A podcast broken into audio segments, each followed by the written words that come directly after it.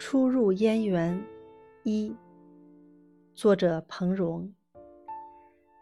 我至今清楚地记得自己初入燕园的情景。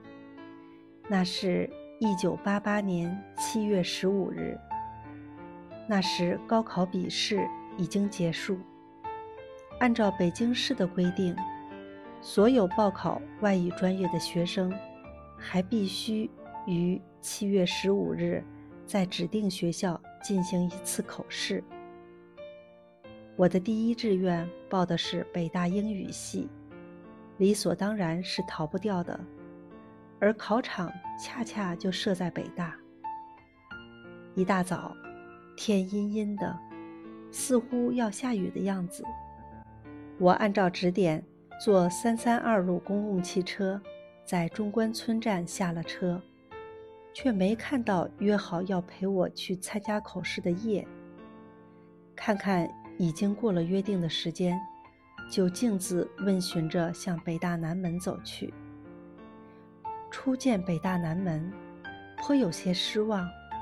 我原以为像北大这样的高等学府，大门怎么也得有种逼人的气势，总得让人感到望尘莫及，方才显出。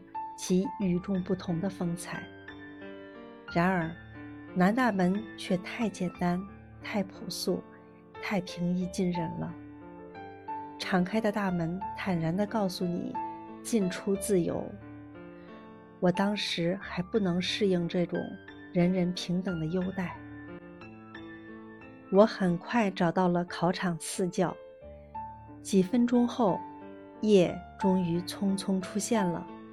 他说：“我怕你弄错了，原来口试考场都设在民主楼，就坐了两站三三二去西门那边看了看，一看确实在四教，我又赶紧坐车回来了。这是我第一次听说学校大的居然要坐公共汽车往返。按顺序口试，一时半会儿还轮不到我。”叶就建议先去熟悉一下校园。听他的口气，我俨然就是北大的一员了。叶和我在中学时就是校友，他本是一九八五年考入北大西语系德语专业的，却只用了三年时间就读完了本科。那天正是他毕业离校的日子。叶说，他不单是为了陪我，他自己。也要再好好的看看这座园子。